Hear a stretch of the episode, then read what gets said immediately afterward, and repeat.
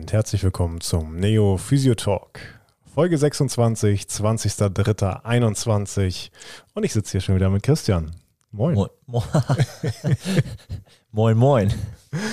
Ja, Christian, ähm, wir haben es schon angekündigt in der letzten Folge. Wir möchten heute ganz gern über Patienten-Therapeuten-Verhältnisse und beziehungsweise die Grenzen zwischen Patienten und Therapeuten sprechen. Ne?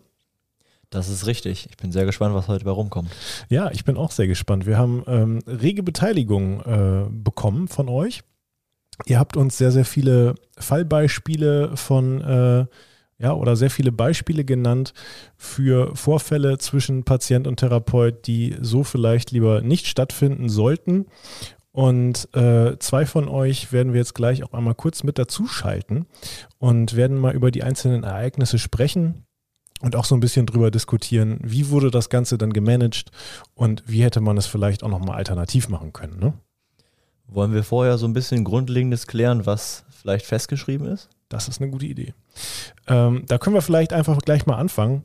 Patienten-Therapeuten-Verhältnis, wenn man das so sagt. Äh, wie muss man sich das jetzt eigentlich vorstellen? Was meinst du, Christian? Ja, also ich finde, äh, dass es bei einem Therapeuten auf jeden Fall ein Verhältnis auf Augenhöhe sein sollte bei dem ähm, allerdings der Therapeut schon äh, eine gewisse Autorität ähm, mitbringt, um einfach zu sagen, hier geht's lang.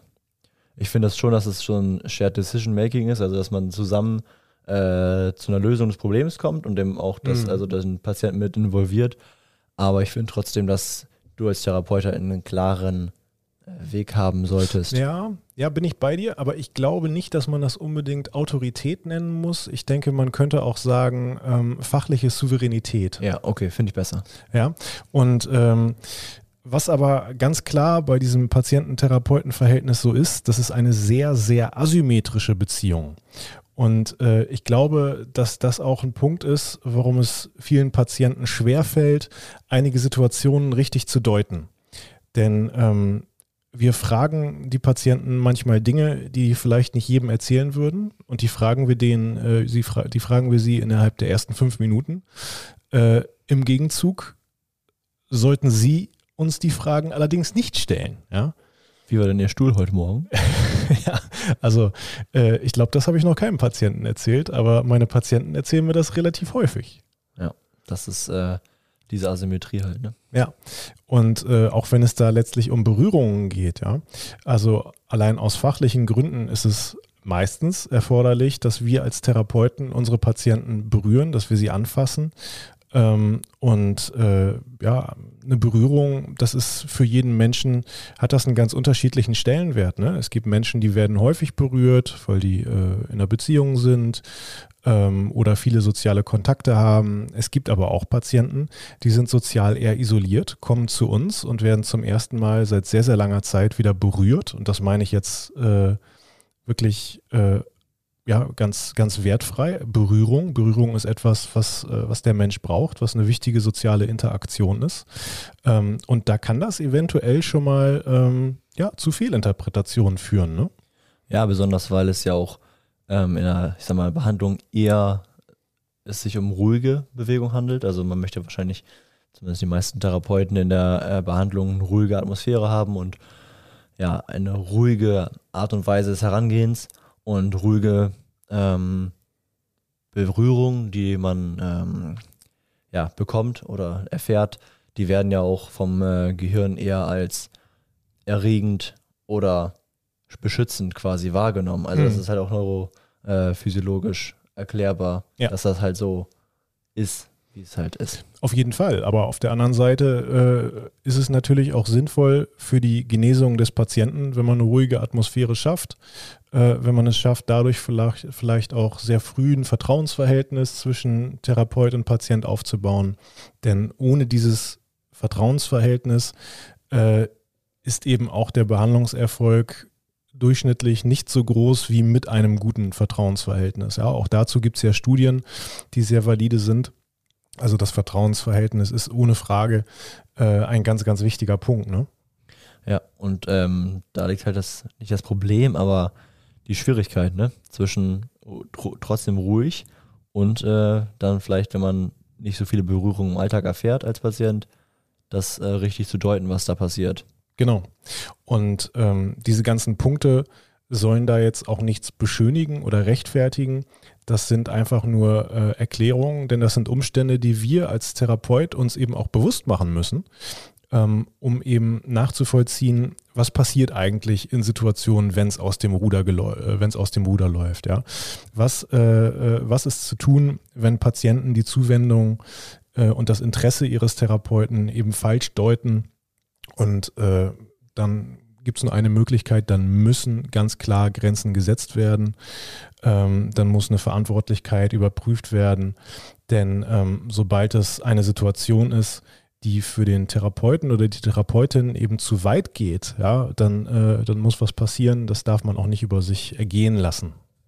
Ja, ich finde sogar ähm, Situationen, die, ähm, wenn der Therapeut sagen würde, Therapeutin sagen würde, es ging mir nicht zu weit, finde ich, gehören trotzdem nicht an den Arbeitsplatz. Ja, also, also es kommt nicht darauf an, finde ich, ob es zu weit geht, sondern einfach, es ist eine Grenze, es ist ein Arbeitsverhältnis und auf jeden Fall bin ich, bin ich voll und ganz bei dir. Und äh, da sind wir auch häufiger als die meisten äh, Patienten es vielleicht denken oder als die meisten Therapeuten es vielleicht auch denken, wenn sie, wenn sie mal so ein bisschen zurückblicken in die letzten Jahre. Da sind wir auch häufiger, als man es vielleicht glaubt, beim Tatbestand der sexuellen Belästigung. Und das ist natürlich ein ganz, ganz ernstes Thema. Ne? Definitiv.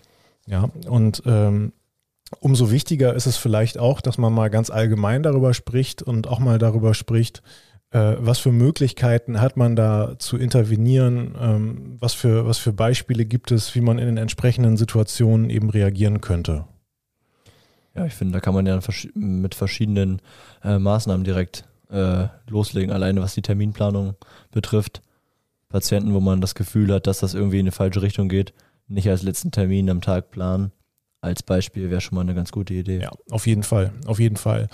Ähm, aber wir haben ja von euch auch noch ein paar Beispiele bekommen und ähm, wir wollen äh, zwei der Hörerinnen gleich einmal dazuschalten, denn das waren tatsächlich auch deutlich mehr Frauen, die uns geschickt haben, äh, die uns geschrieben haben als Männer. Äh, von Männern ist vereinzelt mal was gekommen. Da, kam, da ging es aber dann eher nicht um, äh, um, um sexuelle Vorfälle, sondern um andere Grenzüberschreitungen. Die wollen wir auch nochmal thematisieren, aber heute wollen wir uns erstmal auf die, ich sage jetzt mal, deutlich schwerwiegenderen Vorfälle konzentrieren. Ne? Ähm, und bei der Recherche zu der Folge bin ich auf eine Statistik gestoßen, die ich ziemlich schockierend fand. Eine Schweizer Umfrage hat ergeben, dass 72 Prozent aller befragten Frauen im Laufe ihrer beruflichen Tätigkeit sexuell belästigt wurden. Und äh, das fand ich ziemlich heftig. Das ist eine ziemlich erschlagende Zahl. Jo. Ähm, da muss man, äh, muss man schon mal einmal tief durchatmen, wenn man das liest. Ähm, umso wichtiger, denke ich mal, dass wir auch mal über sowas sprechen, auch wenn es ein sehr ernstes Thema ist äh, und es sonst bei uns eher ein bisschen lustiger zugeht. Ähm, ja, aber wir wollen doch mal gleich die erste dazuschalten und das ist die Debbie. Ja, und wenn doch mal geschmunzelt wird oder so heute, das ist niemals despektierlich gemeint oder das kommt bei uns halt vielleicht einfach mal so vor. Das ist äh, unserer äh, seltsamen Art geschuldet dann. ja, und äh, jetzt ist sie bei uns auch schon zugeschaltet, die Debbie. Guten Abend. Guten Abend. Na?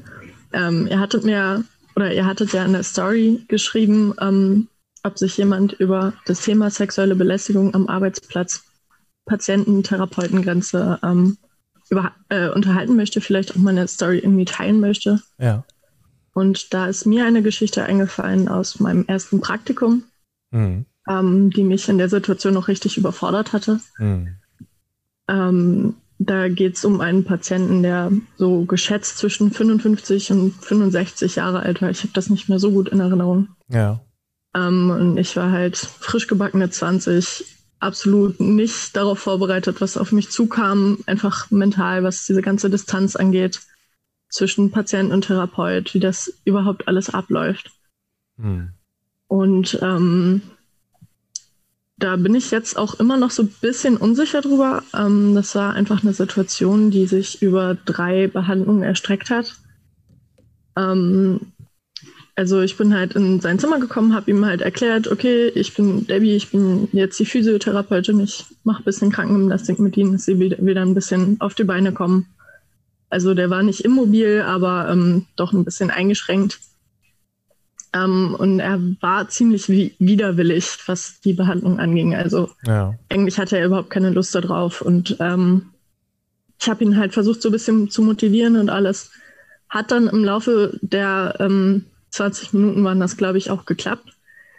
Und bereits da hat er mir, als ich ihm Kniebeugen vorgemacht habe und wir quasi gegenüberstanden, ähm, mir dann ganz tief in die Augen geguckt, so über den Mundschutz hinweg und war so, ähm, ja, sehr schöne große Augen und das hat ja. mich schon ein bisschen irritiert, aber ich dachte so, okay, sieht man drüber weg. Ähm, ähm, nach der Behandlung war er auch auf jeden Fall dankbar und ich habe es auch erstmal so übergangen. Ähm, habe ich für mich einfach dann nicht weiter beachtet. Ja.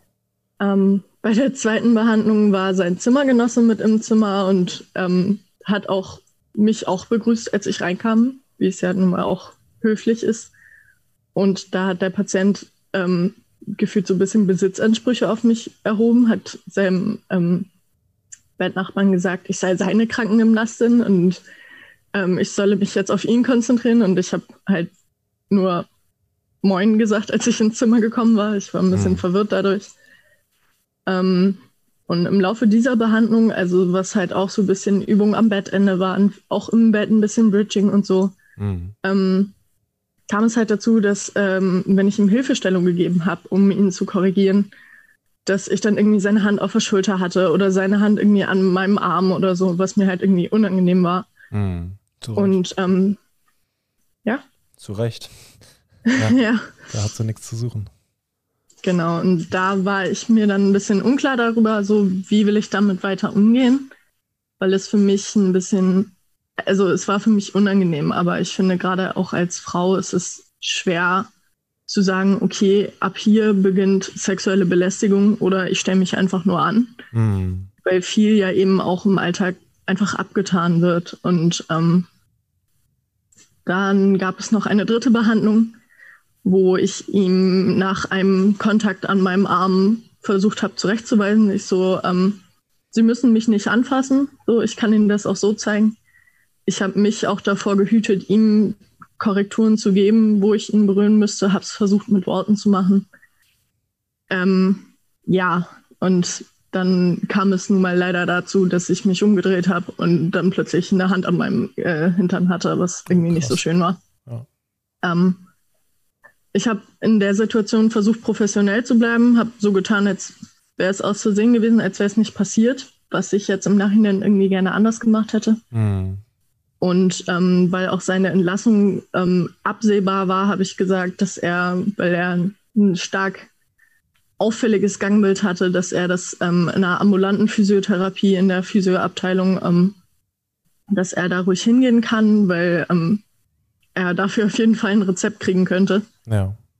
Und ähm, da hat er dann aber darauf bestanden, dass wenn er das macht, dass er das bei mir macht, was halt nicht möglich ist, weil ich zu dem Zeitpunkt halt Praktikantin war und ähm, hm. ich da überhaupt nicht ins Team gehöre. Ähm, nach dieser Behandlung habe ich mich an meine Vorgesetzte gewandt, um ihn abzugeben. Und das wurde auch direkt gemacht. Also ich musste ihn danach nicht mehr behandeln. Hm. Es wurden aber auch keine weiteren Maßnahmen ergriffen. Ähm, und da war ich dann auch ein bisschen unzufrieden mit. Ja, das kann ich verstehen. Einerseits weiß ich nicht, was ich irgendwie erwartet hätte, also was ich gewollt hätte. Aber andererseits ähm, hat es mir jetzt auch nicht so ein gutes Gefühl gegeben. Hm. Ja, das kann ich total nachvollziehen. Also erstmal vielen Dank, dass du äh, uns das äh, jetzt hier und auch unseren Hörern offenbart hast. Ähm, das ist, glaube ich, auch nicht so einfach, dann nochmal darüber zu sprechen. Das sind ja auch äh, recht intime Vorfälle, aber ich glaube, das sind, äh, das sind Dinge, die auch anderen Hörern nochmal noch mal eben weiterhelfen können. Ne? Und äh, du hast es gerade schon gesagt, dass es äh, manchmal auch schwierig ist, bei, bei leichten Berührungen, vielleicht am Arm oder an der Schulter, dann zu unterscheiden, wo fängt es jetzt eigentlich an. Ähm, aber ich glaube, dass das auch äh, etwas ist, was man äh, sehr schwer objektiv greifbar machen kann. Also das ist immer abhängig von der jeweiligen Situation. Und äh, wenn es in der Situation ein unnötiger Kontakt ist, der für die Therapeutin in dem Fall dann eben unangenehm ist, äh, dann ist es zu viel, dann gehört es da nicht hin und äh, dann sollte man das natürlich auch unterbinden. Aber ich glaube, gerade in der Situation, in der du da warst, das war ja wahrscheinlich einer der ersten Patientenkontakte, die du überhaupt hattest. Ne? Ja, allerdings. Ähm, da ist man ja, äh, also kann ich verstehen, dass man da nicht sofort drauf reagiert. Ne? Ähm, ja. Direkt Ausbildung geschmissen, ehrlich. Ja, wirklich. Ich habe auch gerade gedacht, Respekt, Debbie, dass du jetzt noch dabei bist und noch so viel Bock hast auf den Job. Weil, also ich glaube, dass äh, das könnte anderen Kolleginnen, die da, äh, die da nicht so tough sind, ähm, auch mal ganz schnell so stark ja, die Lust auf den Beruf nehmen und so stark abschreckend wirken, äh, dass die das Ganze entweder beenden oder eben nicht mehr so stark dahinterher sind. Ne? Ähm, und äh, da sehe ich dann insbesondere die Krankenhausanleiter in dem Fall auch in der Verantwortung, äh, ein direktes Klärungsgespräch zu führen mit dem Patienten, äh, weil das ist äh, gerade die letzte Situation, die du beschrieben hast, das ist definitiv ein Tatbestand der sexuellen Belästigung.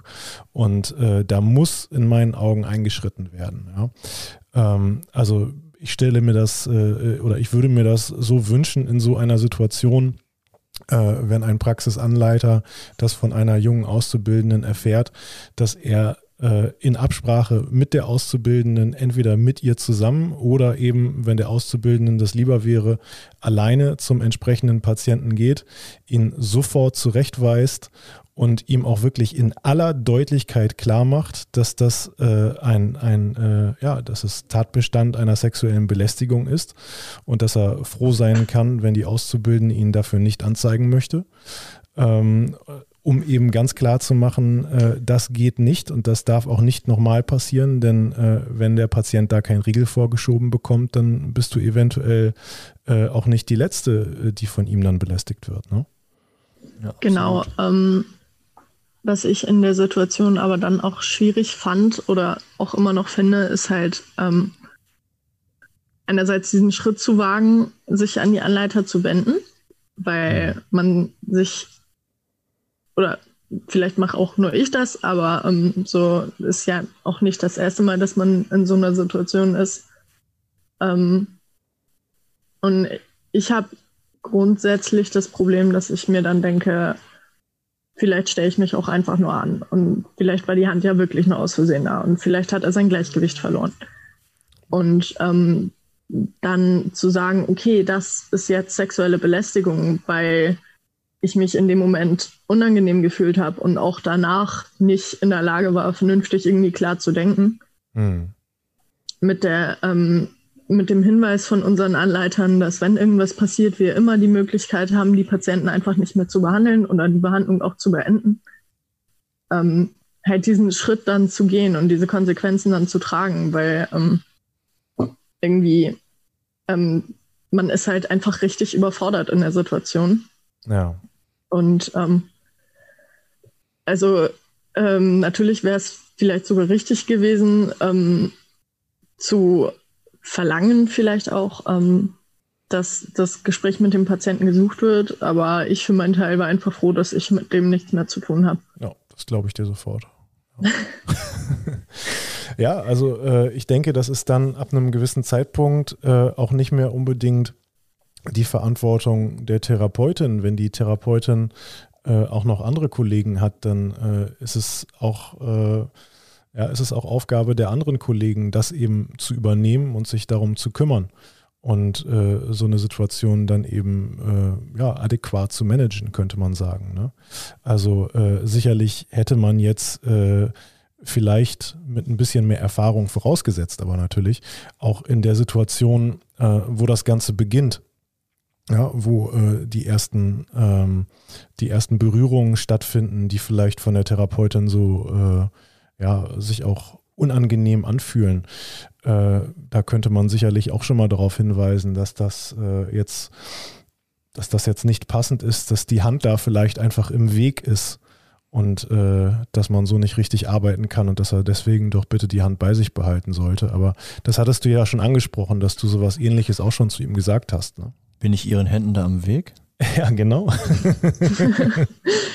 ja, es ist halt ähm, so, es ist wie gesagt auch schon eine Weile her. Also ganz kann ich es nicht ganz mehr rekapitulieren, aber ähm, was fand ich so ein bisschen schwierig war, äh, war halt einerseits, dass er mich angefasst hat, andererseits dieses Kommentar über mein Aussehen, weil ich bin seine Physiotherapeutin. Ich habe nicht den Anspruch an mich, ihm optisch zu gefallen. Mhm. Und es interessiert mich auch nicht, ob ich ihn, ihm optisch gefalle. Mhm. Und dann auch diese Besitzansprüche gegenüber seinem ähm, Zimmergenossen, wo er halt wirklich meinte, ich sei seine Krankengymnastin, wo ich so war, so, nein, ich bin eine ganz eigenständige Person ja. und Sie sind vielleicht mein Patient, aber ähm, ja, also äh, ich könnte mir auch vorstellen, ähm, dass das äh, mittlerweile Situationen sind, die du auch kommunikativ mittlerweile äh, viel tougher managen würdest. Also so wie du es jetzt gerade beschrieben hast, äh, das sind ja schon super Beispiele, wie man in so einer Situation reagieren könnte. Aber ich glaube, wenn man noch nie in so einer Situation war und insbesondere natürlich, das ist ja nochmal ganz erschwerend, äh, kommt nochmal ganz erschwerend mit hinzu, wenn das der erste Praktikumseinsatz ist, dann, äh, dann hat man dieses Souverän, Souveränität natürlich noch nicht am Patienten. Ne? Ich finde, es sind einfach zwei Sachen, die halt da so schwer wiegen. Einmal haben wir es besprochen, dass es auszubildenden Verhältnis nochmal ganz anders ist, finde ich, als ein Verhältnis von einem gestandenen Therapeuten. Ja. Und ähm, dieses, ab wo ist es sexuelle Belästigung? Und ich finde, da, das ist ja auch in einem erfahrenen äh, Zustand schwierig zu ähm, einzuschätzen. Aber ich finde, man kann da eigentlich klar sagen, ab dem Moment, wo sich der Therapeut, die Therapeutin oder egal der Mensch in dem Fall ähm, sexuell belästigt fühlt, ab da ist es eine sexuelle Belästigung. Und dann kann man, oder hätte man in dem Fall, finde ich, erstmal das Gespräch mit dem Patienten retrospektiv einfach gesagt, suchen können und dann, wenn er es halt, oder wenn man das halt in Anführungszeichen abgeklärt hat, dass das, ob man es wirklich nicht falsch verstanden hat, dann wird natürlich jeder sich rausreden. Wenn es dann erneut vorkommt, dann halt jemanden hinzuziehen. Sowas. Mhm als Lösungsidee. Ja gut, aber äh, selbst wenn man da früh interveniert und der Patient das so darstellt, äh, als wäre es natürlich alles ganz anders gewesen, äh, da wird man jetzt vielleicht nicht die, äh, nicht die offensive Einsicht des Patienten haben, aber zumindest wird man eine Situation unterbunden haben, ja. wenn man den Patienten damit gespiegelt hat und dem Patienten damit klargemacht hat, hey, das geht so nicht, ne? Das ist, äh, das geht zu weit. Ja. Das hängt ja auch immer ein bisschen davon ab, wie der Therapeut dann auch drauf ist. Also oh. ähm, ich sag mal, ich habe mich in der Situation auf jeden Fall unterlegen gefühlt als junges, absolut schüchternes Mädchen in der Situation. Und ähm, da würde ich jetzt, wie ihr auch schon gesagt habt, definitiv auch anders mit umgehen, weil man, finde ich, im Laufe der Zeit auch viel schlagfertiger wird, was ähm, unangenehme Situationen an sich angeht und mhm. ähm, was auch einfach die Kommunikation mit dem Patienten angeht. Ja. ich denke auch, dass wenn man da ihm das irgendwie gespiegelt hätte, wenn man ihm das klar gemacht hätte, so bis hierhin und nicht weiter und ähm, das ist nicht angebracht ähm, dass es dann auch definitiv oder gar nicht mal definitiv, sondern eher möglicherweise was verhindert hätte. Aber das kann man halt irgendwie auch nicht wissen. Ja, das ist schon richtig. Ja, Debbie, vielen Dank, dass du uns das mitgeteilt hast und vielen Dank, gerne. dass wir äh, gemeinsam darüber sprechen konnten. Gerne, gerne. Also, danke dir. Dann wünsche ich euch noch einen schönen Abend. danke, dir auch, ne? Und dann bin ich fürs Erste raus. Okay. Ciao. Ciao, Debbie. Jo, heftige Story von Debbie, ne? Ja, auf jeden Fall mega tough, äh, wie sie jetzt drüber sprechen kann. Total, total. Und äh, ich glaube, dass es wirklich ausgesprochen schwer in dieser Situation gewesen sein muss, äh, ich kann mir ehrlich gesagt gar nicht so richtig vorstellen, dass es da viele Menschen gegeben hätte, die genau in dieser Situation, in der Debbie war, eben auch noch im ersten Praktikumseinsatz da sehr viel souveräner in der, in der eigentlichen Situation gewesen wären. Ähm, Im Nachhinein ist es natürlich immer ein bisschen leichter darüber zu sprechen oder im Nachhinein ist es natürlich immer ein bisschen leichter zu sagen, was man in der Situation hätte machen können. Ja. Aber dann in der Situation auch so zu reagieren, ähm, das äh, geht, glaube ich, nicht, nicht unbedingt am ersten Tag des ersten Praktikums der Berufsausbildung. Ne? Man muss es halt auch erstmal realisieren, was da gerade ja. passiert und sich ja. das selbst irgendwie ein bisschen eingestehen. Also, dass man gerade das Opfer ist. Ja, genau. Jo, heftige Story auf jeden Fall. Ähm, und äh, es hat sich noch eine Hörerin bereit erklärt, mal kurz dazugeschaltet zu werden. Und das ist die Caro, die kennt ihr vielleicht schon. Hallo Caro, na? Hallo, na? Ja, Caro, du warst ja vor, vor einigen Folgen noch ähm, bei uns zu Gast, als wir uns in Bremen gesehen haben bei einer Fortbildung. Ähm, ja. Und da sind wir am Ende der Aufnahme, vielleicht werden sich einige Hörer erinnern, ja schon mal ganz kurz äh, wirklich zufällig auf das Thema gestolpert, äh, Therapeuten, Patientengrenzen. Und Christian und ich hatten ein paar Wochen vorher schon mal drüber gesprochen, dass wir das unbedingt nochmal thematisieren wollen in einer unserer Folgen. Ähm, und äh, da bot sich das natürlich an, dass wir da heute auch nochmal drüber sprechen. Ne? Ja, also ich habe mich schon sehr darauf gefreut, weil ich finde, das ist so ein Tabuthema, ja. aber passiert letztendlich doch sehr häufig, ähm, wo man dann auch mal drüber sprechen könnte. Auf jeden Fall. Sollte. Ja. Sollte, absolut, ja. ja. Und äh, du hast erzählt, du hast sowas schon sogar schon häufiger erlebt, ne? Ja, absolut. Ähm, also theoretisch finde ich, erlebt man es ja schon irgendwie täglich. Gerade als Frau merkt man das irgendwie noch ein bisschen mehr, wenn nur der eine oder andere da dann doch mal den Blick versucht, äh, auf irgendwas zu lenken, wo man sich schon unwohl bei fühlt. Aber das sind ja schon eher Kleinigkeiten. Es gibt dann halt auch so die Situation, wo man dann plötzlich im Internet gesucht wird und bei Facebook angeschrieben wird, bei Instagram oder einfach gefragt wird, so fang, fängt es dann meistens an, wann hast du den Feierabend und mhm. kommst du hier irgendwie aus der Nähe oder ja, solche schon privaten Fragen, wo man dann im ersten Moment gar nicht drüber nachdenkt, ob das jetzt irgendwie relevant wäre. Man erzählt es dann einfach. Und danach denkt man sich so, uh, okay, vielleicht ist es doch einfach ein bisschen zu privat gewesen, gerade wenn dann noch immer weitere Fragen kommen. Mhm.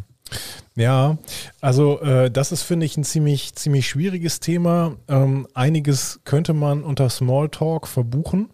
Äh, das ist auch, glaube ich, ziemlich subjektiv vom einzelnen Therapeuten, was er da von sich selbst preisgeben möchte und was nicht. Deswegen kann man, glaube ich, nicht sagen, äh, hier ist ungefähr jetzt mal die Grenze. Ähm, ja, denn äh, da haben wir ja anfangs schon mal drüber gesprochen. Wir erfragen sehr, sehr viel vom Patienten. Wir wollen viel vom Patienten wissen, auch viel persönliche Daten. Aber unsere persönlichen Daten ja, die helfen dem Behandlungsfortschritt äh, jetzt eigentlich nicht so richtig weiter. Ja? Also wir brauchen schon eine Vertrauensbasis zwischen Patient und Therapeut.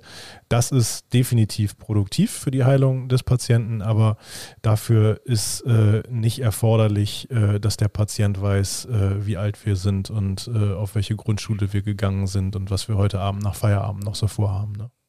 Welche Grundschule bist du gegangen? Ach, weiß ich sogar. Ja, hier die Straße runter. ganz, ganz unweit. Ja, also sicherlich kann man da auch nicht äh, alle Komplimente, Äußerungen, äh, Wohlgefallen und Sympathie über einen Kamm schweren und sofort sagen, äh, das ist Belästigung. Das ist, glaube ich, normal in der sozialen Interaktion, dass man auch mal äh, vielleicht ein Kompliment bekommt, das natürlich im Rahmen ist. Ja, nicht äh, in der Hose äh, kommt dein Gesäß super zur Geltung. Also das geht sicherlich zu weit. Ähm, aber äh, Mensch, Sie haben heute aber eine tolle Ausstrahlung oder sowas. Ne? Das sind ja einfach äh, ganz normale Komplimente in der sozialen Interaktion, die äh, ja auch wirklich keine Anzüglichkeit haben müssen. Also nur um nochmal klarzustellen, äh, es ist jetzt nicht so, dass wir kalte Patienten erwarten, die sich nicht für ihren Therapeuten interessieren äh, und äh, die ihren Therapeuten als äh, Sachgegenstand sehen. Ja? Also so ist es ja auch nicht gemeint. Aber ähm, bei dir gab es sogar schon äh, ja so richtige Vorfälle, kann man sagen. Ne? Ja, auf jeden Fall. Also mein erstes Praktikum habe ich auch im Krankenhaus gemacht und äh, ja, da gab es auch so einige Leute, die halt gar nicht äh, die Nähe und Distanz gewahrt haben. Also weder vom Abstand halten her. Manchmal kennt man das ja so, wenn jemand sehr, sehr nahe kommt, so, das ist meine Komfortzone und da dringt jetzt einfach jemand durch und das fühlt sich einfach nicht richtig an.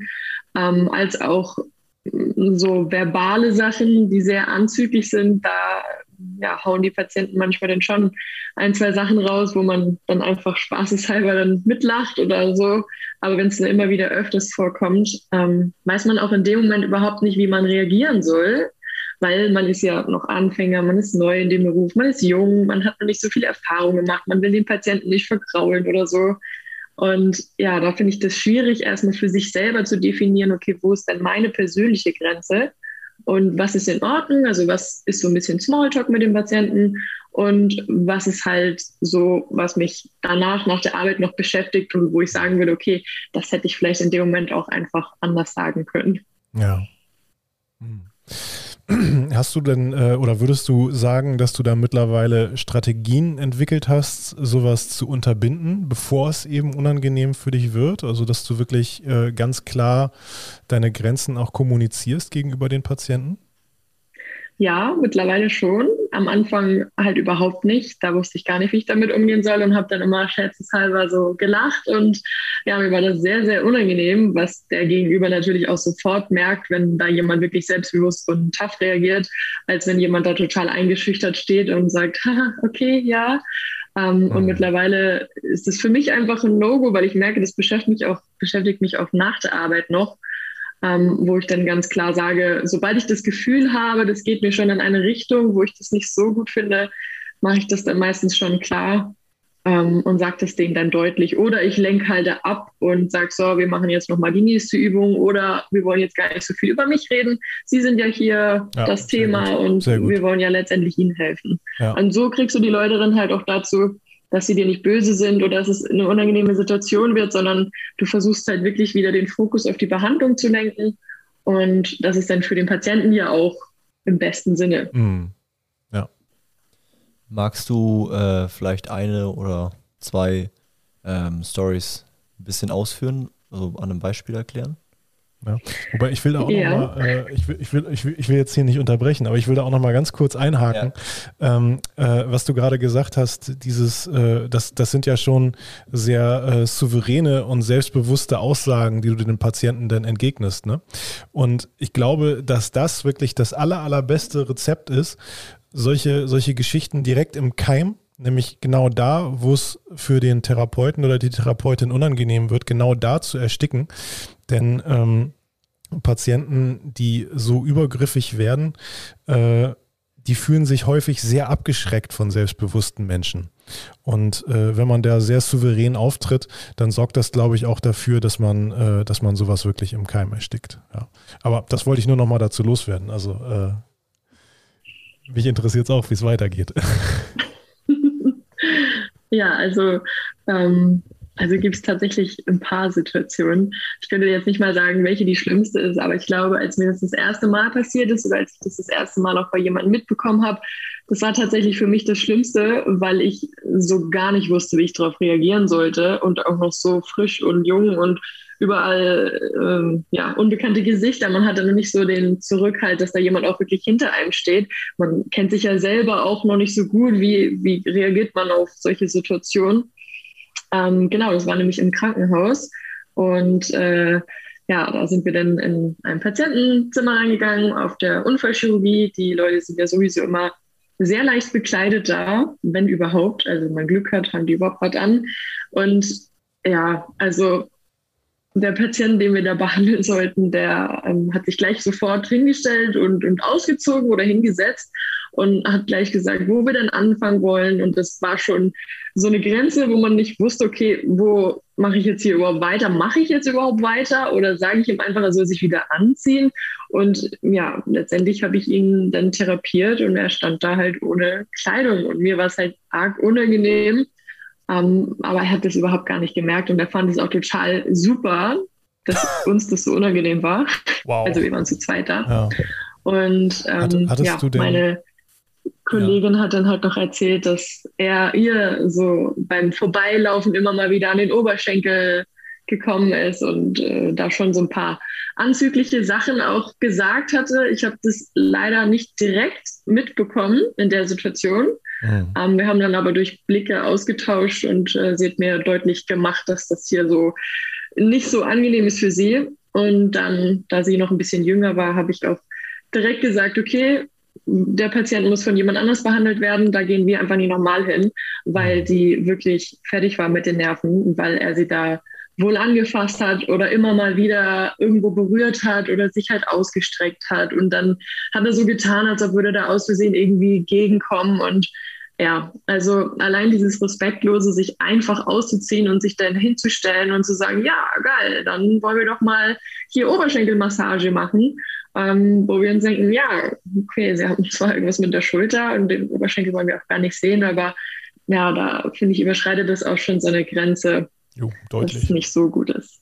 Ja, die ist da, glaube ich, deutlich gesprengt, die Grenze. Ja, und jetzt, jetzt hättest du auch ja. mal gut den äh, Passus von gerade bringen können mit selbstbewusst sein hätte jetzt, hätte, glaube ich, in der Situation mega geholfen. Aber das ist wieder, finde ich, dieses irgendwie im Krankenhaus erstens diese vielleicht größere Anonymität, die doch herrscht, noch ja. mehr als in der Praxis. Also ich finde, es bietet beides Gefahren, Anonymität im Krankenhaus und dann dieses sehr persönliche in der Praxis, was ja schon fast bekannt so mhm. wie Bekannte ist. Aber äh, ich habe da auch gerade drüber nachgedacht, äh, als Caro uns das berichtete. Und Debbie hat ja auch gerade von einem Vorfall aus dem Krankenhaus äh, erzählt. Äh, ich glaube tatsächlich, dass es eine Atmosphäre sein könnte, eventuell, in der es auch leichter zu solchen Vorfällen kommt, äh, weil wir ja im Grunde genommen in dieser Situation in die Umgebung des Patienten kommen. Ja, klar, es ist eine Umgebung, in der der Therapeut täglich arbeitet, aber es ist gleichzeitig das, das, das Zimmer, ist auch eine Atmosphäre, in der der Patient schläft. Ja, und wir kommen also bis ans Bett des Patienten. Und äh, das hat sicherlich nochmal einen ganz anderen Charakter, als wenn der Patient jetzt in unseren Bereich kommt. Ja, als wenn der Patient jetzt in der Praxis in unseren Behandlungsraum kommt, äh, er ist da räumlich nicht sicher, äh, wir sind da räumlich etabliert und äh, sicherlich nochmal ein ganz anderes Setting. Aber äh, nochmal zurück zu dieser äh, Situation, die du da gerade beschrieben hast. Ähm, da wirst du ja sicherlich im Nachhinein auch äh, häufig drüber nachgedacht haben. Was für Gedanken hattest du da so, zu, so, da so zu? Also wie hättest du da gerne reagiert in dieser Situation? Also am besten wäre es gewesen, hätten wir gleich von Anfang an da einen Schlussstrich gezogen und gesagt, so, das erste ist mal wieder anziehen und im Bett liegen bleiben und äh, uns nicht zu nahe kommen. So, ich meine, wir entscheiden ja letztendlich auch, was wir machen mit dem Patienten und nicht der Patient entscheidet, was wir denn heute mal machen. Ja. Ähm, ja, also da hätte ich mir gewünscht, einfach auch von mir selber, dass wir da ein bisschen ähm, straighter so reagieren und direkt gesagt hätten, so, so läuft es aber nicht hier. Ähm, ja, und mit diesem ganzen Ausziehen und den anzüglichen Bemerkungen dazu noch und dem hin und wieder mal auf den Oberschenkel fassen oder ja, oder irgendwas zeigen. Das finde ich auch immer ganz schrecklich, wenn der Patient dir zeigen möchte, wo er dann seine Schmerzen hat. Und der kann ja überall Schmerzen haben. Dann kennt ihr diese Leute, die gehen dann auf einen zu und sagen dann, ah ja, beim Therapeuten, ja, da habe ich Schmerzen und ach, hier tut es mir auch nochmal hin und wieder weh. Und die fassen sich dann auch richtig an, ähm, um dir zu zeigen, wo denn die Probleme sind. Vielleicht können sie es auch bei sich selber machen, weil also, sie haben ja die Probleme. Aber das finde ich auch immer schon so ein bisschen grenzwertig, wenn die Leute dir zeigen wollen, wo sie ihre Schmerzen haben, aber bei einem selber, beim Therapeuten dann ja, okay, okay. Ja. Also äh, ja. am Therapeuten haben die Hände natürlich nichts zu suchen, äh, ja, wenn es darum genau. geht, wo ist der Schmerz. Äh, also wenn ein Patient einen Schmerz anzeigt an sich selbst, dann kann uns das natürlich auch Aufschluss über die Schmerzcharakteristik geben, was dann natürlich sehr wertvoll ist bei Patienten, die vielleicht äh, keine so gute Körperwahrnehmung haben, dass sie das jetzt in Worte fassen könnten, sodass wir dann eben an der, äh, an der Bewegung der Hand, an der Bewegung des Fingers und so weiter vielleicht schon sehen können, äh, ist das jetzt eher ein ziehender, drückender, stechender Schmerz. Ja, aber äh, am Therapeuten, da äh, muss gar nichts gezeigt werden. Und ähm, also ich würde mir zum Beispiel vorstellen, in so einer Situation, wenn der Patient sich also jetzt in seinem Krankenhauszimmer vollständig entkleidet, wäre es vielleicht eine Möglichkeit, äh, ihm zu sagen, gut, äh, wir haben ja gleich eine Behandlung. Äh, ich würde sagen, Sie ziehen sich jetzt erstmal wieder an und dann kommen wir in fünf Minuten wieder, wenn Sie fertig sind. Also, das wäre eine gute Möglichkeit, ja. Das äh, könnte ich mir beispielsweise vorstellen, wenn das jetzt äh, eine, eine Behandlung ist, wo es nicht erforderlich ist, dass er die Hose auszieht, weil er beispielsweise Schulterbeschwerden hat, ja.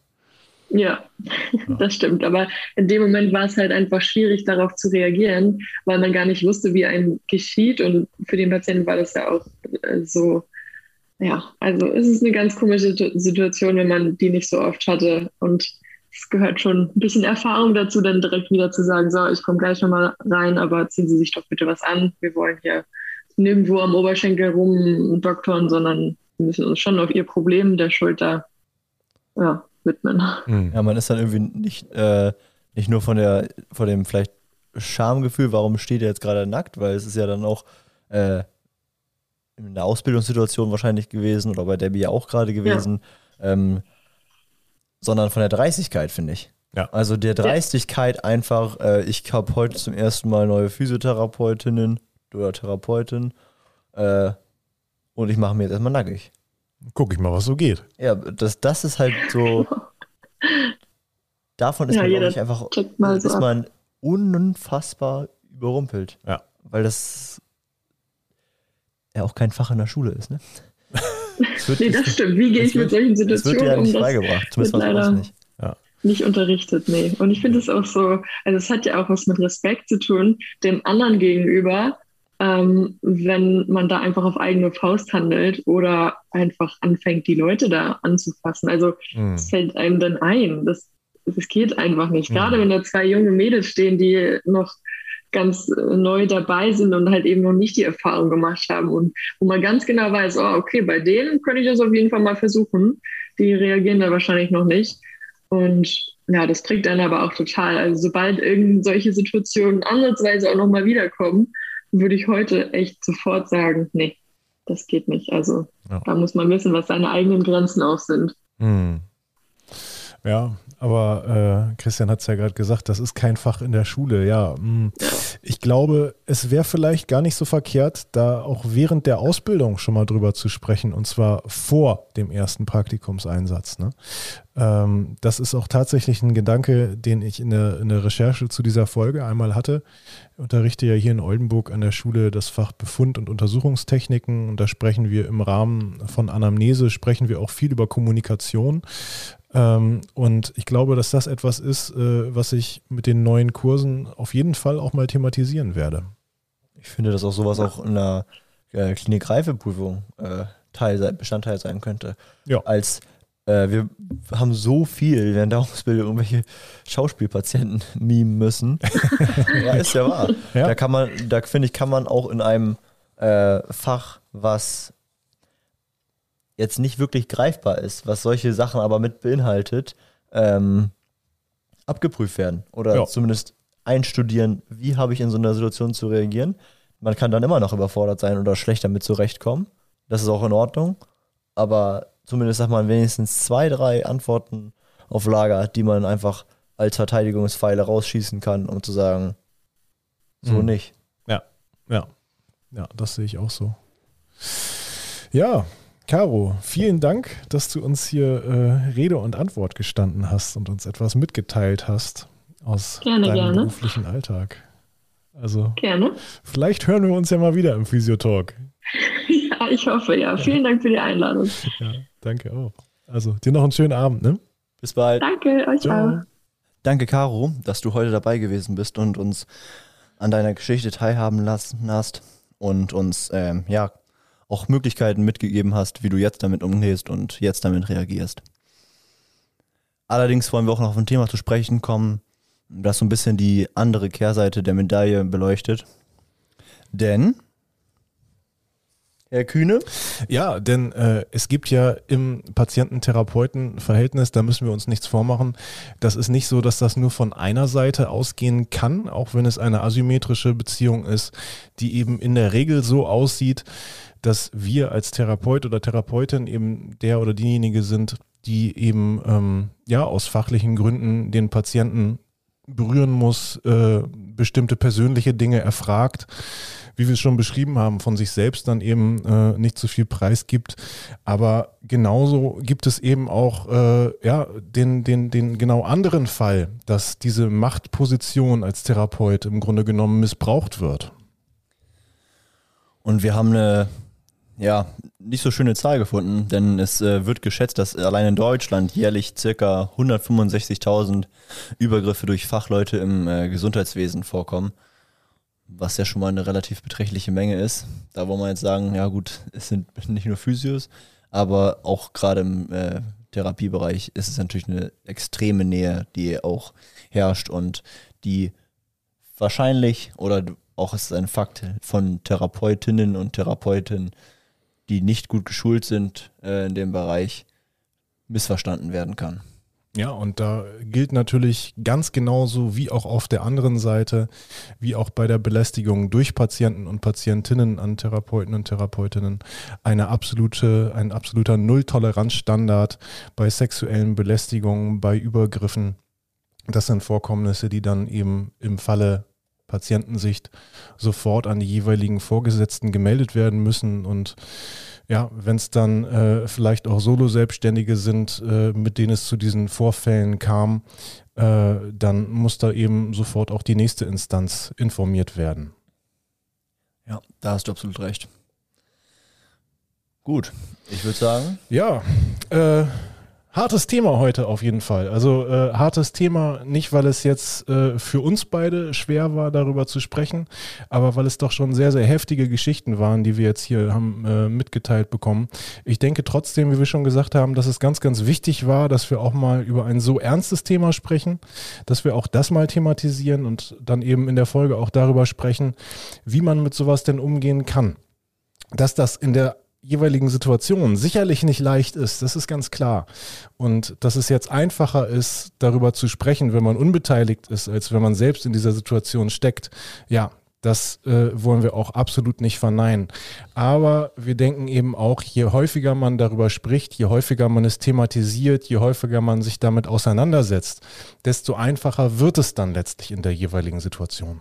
Ja, je stärker sensibilisiert wird, desto besser wissen Therapeutinnen und Therapeuten darüber Bescheid, wie in so einer Situation zu reagieren ist und vor allem, was ein wirklicher Eingriff in die Privatsphäre ist oder ein Eingriff in einfach das, ja, in den persönlichen Bereich, wo das nicht hingehört in dieser Beziehung. Ja. Und da ist es eben ganz, ganz wichtig, sofort zu reagieren, sowohl verbal als auch nonverbal, ganz klare Grenzen zu setzen, damit solche Situationen gar nicht erst hochkochen ja, und damit solche Situationen gar nicht erst so richtig zum Entstehen kommen. Ein wunderschönes Schlusswort. Damit würde ich sagen, ich nehme meinen Laken und bin raus. Bleibt uns gewogen, Leute. Bis dahin.